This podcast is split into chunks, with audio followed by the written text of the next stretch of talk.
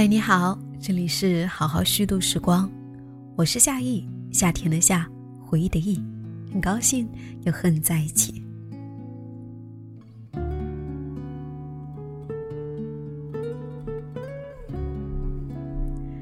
前段时间，我们曾经讲述了那些不上班的年轻人都在做什么。在那期节目当中，年轻人们靠着各种方式让自己生活下去，还不忘活得精彩。可以上班，也可以不上班，但工作当然更可以不上班也不工作，因为那都是自我选择的人生。也许有人会说，那只有那些没有家庭负担的年轻人才有勇气选择不上班，中年人没有不上班的任性底气。那么在现实的生活当中，那些不上班的中年人究竟又在干些什么呢？那么接下来，我们来分享几位中年人的不上班生活。第一位分享到的是八五后的楚然。楚然不上班已经有五六年时间，在别人看来似乎是躺平了。通常他每天都会睡到自然醒，之后出门吃个 brunch，吃好饭以后会再去散散步，顺便再买点菜。回到家里面，基本已经是下午了。他会花不到一个小时的时间去打理一下自己在二级市场的股票。接下来，他一般都是在看书、上网、看视频中度过大段的时间，然后会给自己准备晚饭，通常是很简单的一荤一素。下午，他还有一段固定的时间在家里面打坐或者冥想。他晚上的入睡时间不固定。因为在商场做时装店店长的女朋友下班比较晚，等他十一点多到家的时候，两个人还会再吃点东西，聊聊天，通常要到凌晨两点钟才睡觉。虽然不上班也不工作，但是楚然还是保留着一定程度的社交的，比如说一周偶尔有一天或者是两天的时间，会和朋友出去小喝一杯，或者打个牌之类的。这样类似于倒时差的生活，他过了有近两年。尽管在旁人看起来可能有些单调，但是楚然觉得还不错，感觉挺好的。他是上过班的，在国外读了大学。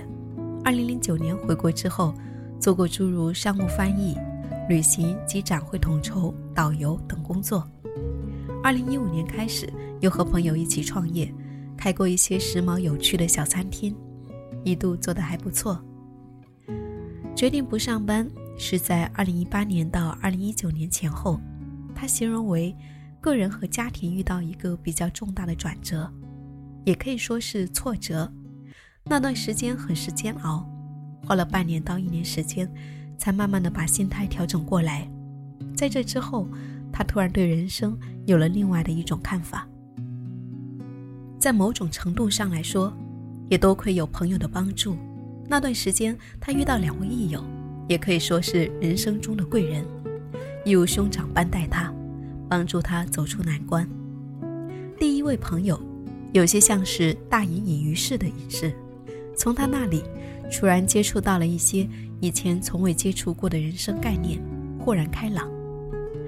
一直以来，我们的观念就是要好好读书，努力打拼，工作赚钱。我们用很华丽气派的词语去包装他们，比如说要赋予自己一些人生意义，要去实现自我价值。但是说白了，这些都是向外看。我的这位朋友则让我知道了什么是向内看，即想清楚自己内心的潜在追求和想过的人生，也让我学会了学会坦然的面对人生挫折。我现在回顾起来，觉得也不失为是一件好事。我发现，原来人生还有另外一种过法，未必是做有意义的事情才是有意义的，它也可以是无意义的。他以前挺能折腾，国外读书、世界旅行，后来又创业，虽然都还挺开心的，身边人也都觉得他过得不错，但是他心里面其实还是很空虚的。直到遇到挫折之后。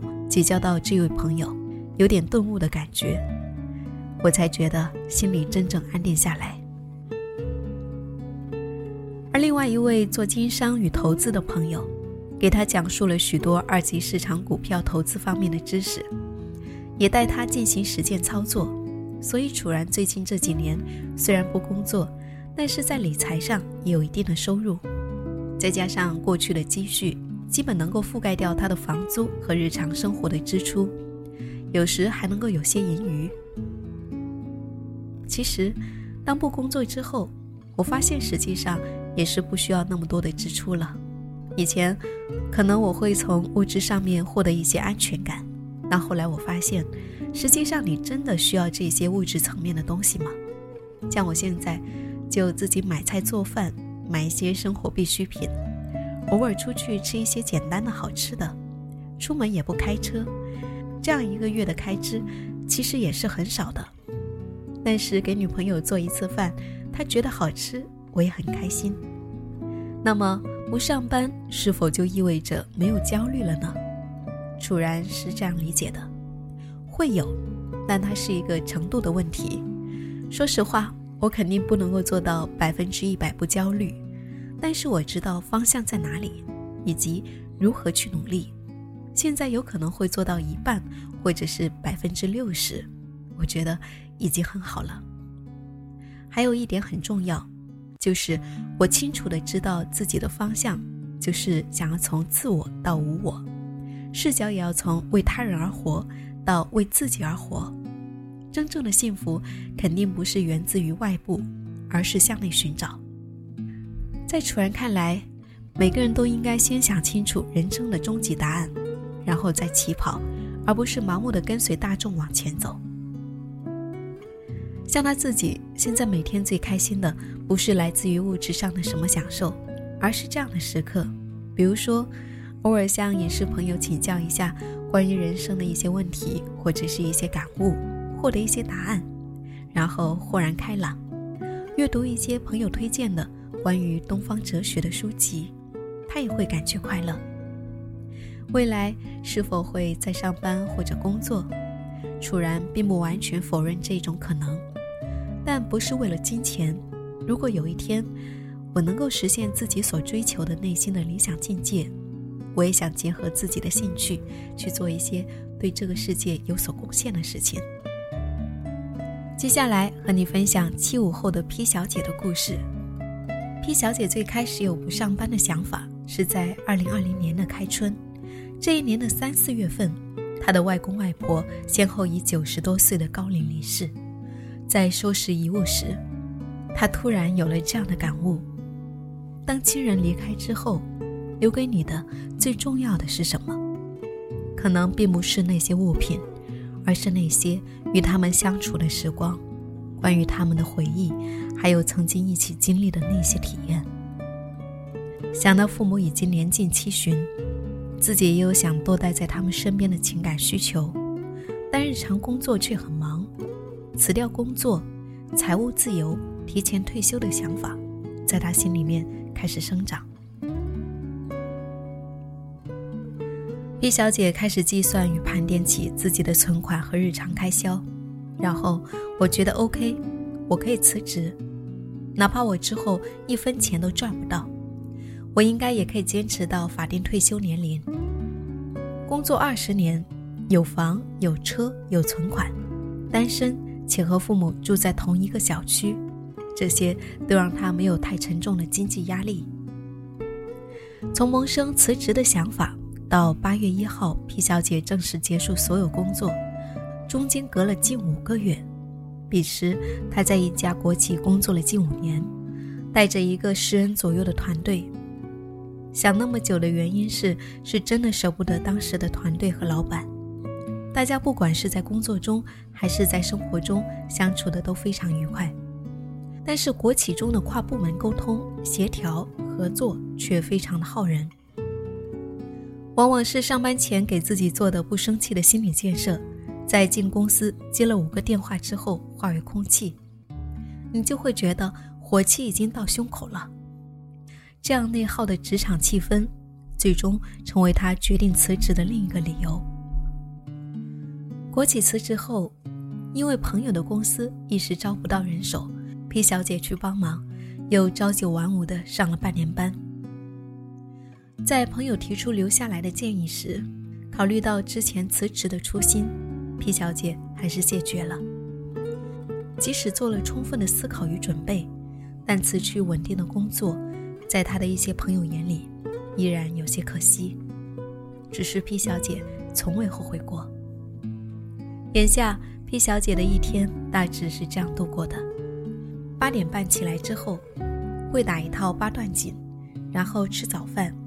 上午的时间会简单的收拾一下房间，开手机打个游戏。作为一个曾经把一款手游从开服打到关服的又菜又长情的游戏玩家，目前这个古风游戏已经玩了三年，收集到了百分之八十的角色。中午。P 小姐会去父母家吃饭，而下午的大段时间是留给自己的学习和阅读时间。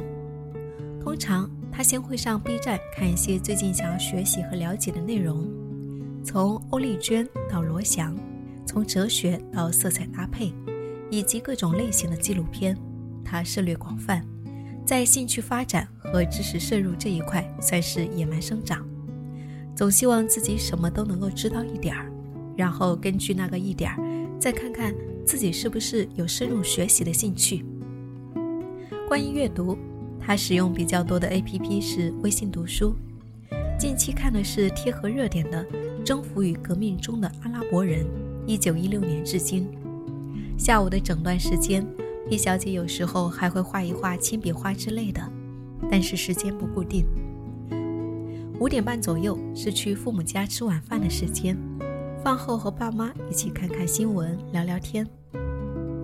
晚上的空闲通常是交给看剧和手工，选一部自己有兴趣的电影或者是电视剧作为背景音，手上用钩针玩毛线。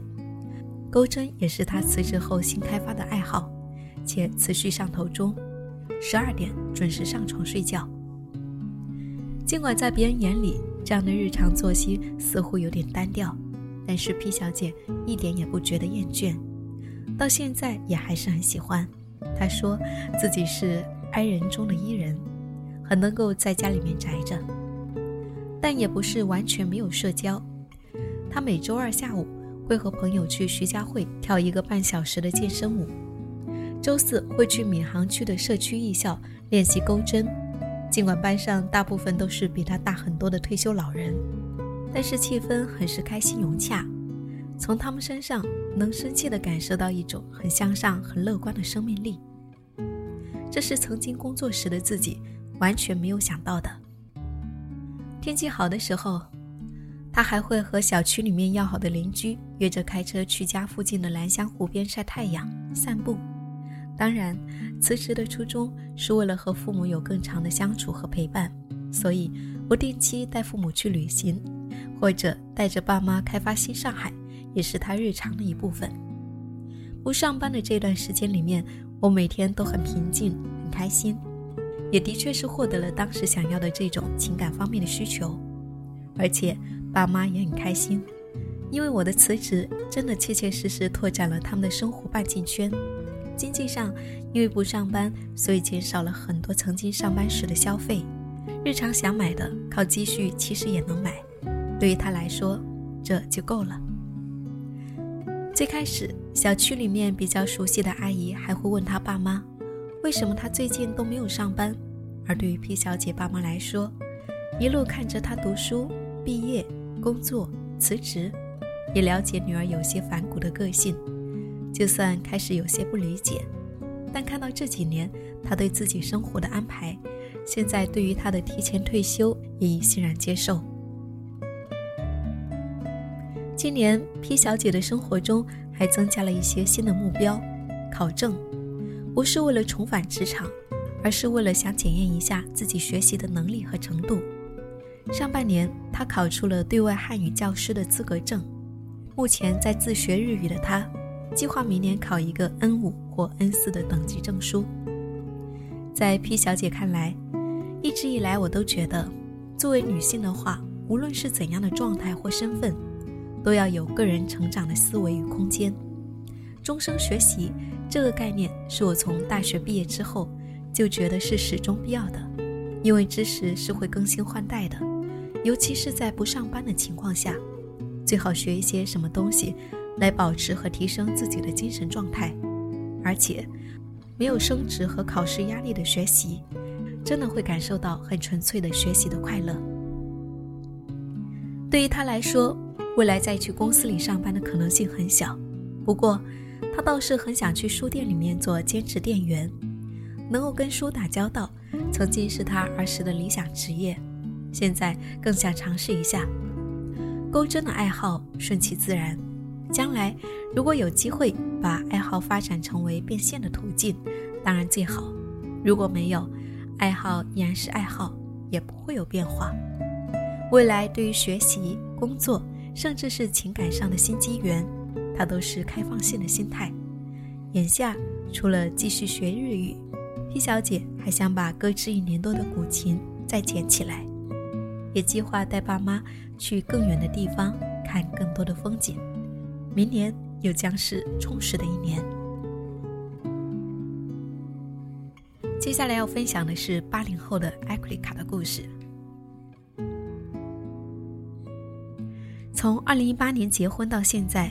艾库里卡还没有上过班，但是他说自己每天比上班还忙。一方面，他要照顾刚满三周岁上幼儿园的儿子，同时还在做一些进口陶瓷生意和抖音运营项目。他的手机每个小时都会涌进无数条消息。这样的生活，他形容为有一点点累，但是还好，感觉很充实。艾库里卡曾经做过很多年的杂志编辑。后来纸媒逐渐衰退，便决定转型做新媒体和电商。决定不上班，一是因为他想要尝试一下创业，二是因为结婚生子，孩子还小，他希望有更多的时间照顾他，陪伴他长大。最开始创业是做电商，他进了一批进口陶瓷，租了仓库，找客服，在天猫上开了旗舰店，整个过程都是自己一手摸索的。如今店也坚持了快五年，最近一两年，他开始努力学习抖音运营，想要深耕抖音。对于创业，艾库里卡觉得很多人会有一种误解，并不是有钱才能创业，可以是一边摸索着一边前进。当然有挫折，不过也很快乐。可能别人三十岁就已经在创业了，我快四十岁了才开始。不过朋友跟我说。只要是自己想要做的事情，任何时候都不晚。一个人创业，经济上的压力肯定是有的。不过，艾库里卡的心态比较平稳。一方面，陶瓷生意还算做得下去，虽然流量不足以脱颖而出，但是做了抖音之后，也可以试着给自己的店带货。此外，以前的工作和资源也可以继续运用，像是之前做的新媒体平台。还可以继续产出内容，做抖音服务商也会带来一部分收入。目前他所做的项目大致处于一种收支较为平衡的状态，但是如果想要再突破，我可能要花费更多的时间和精力在工作上面。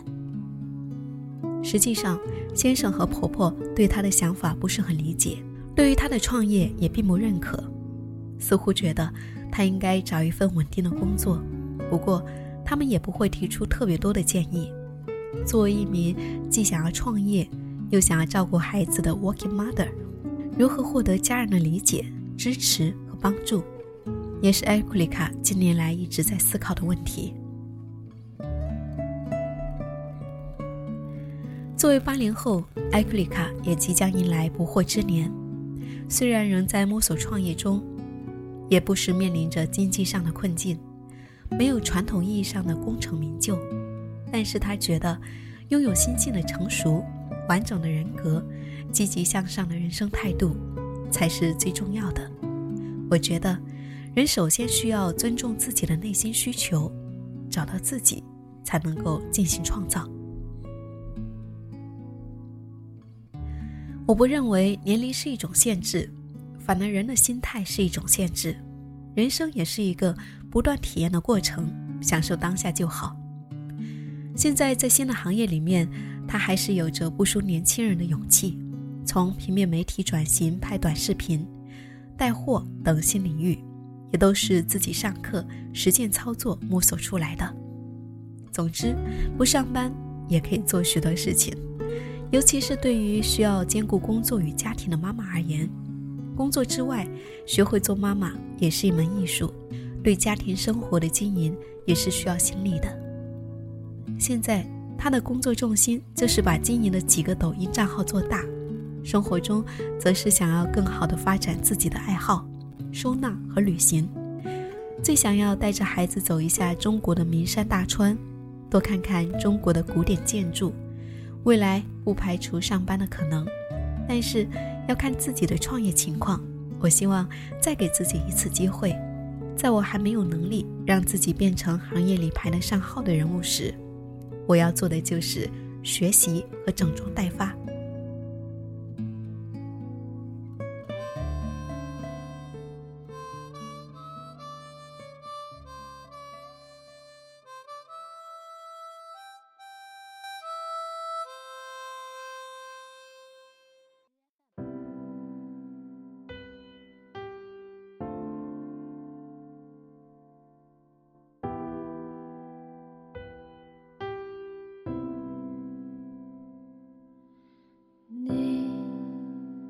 选择了一片草地，我睡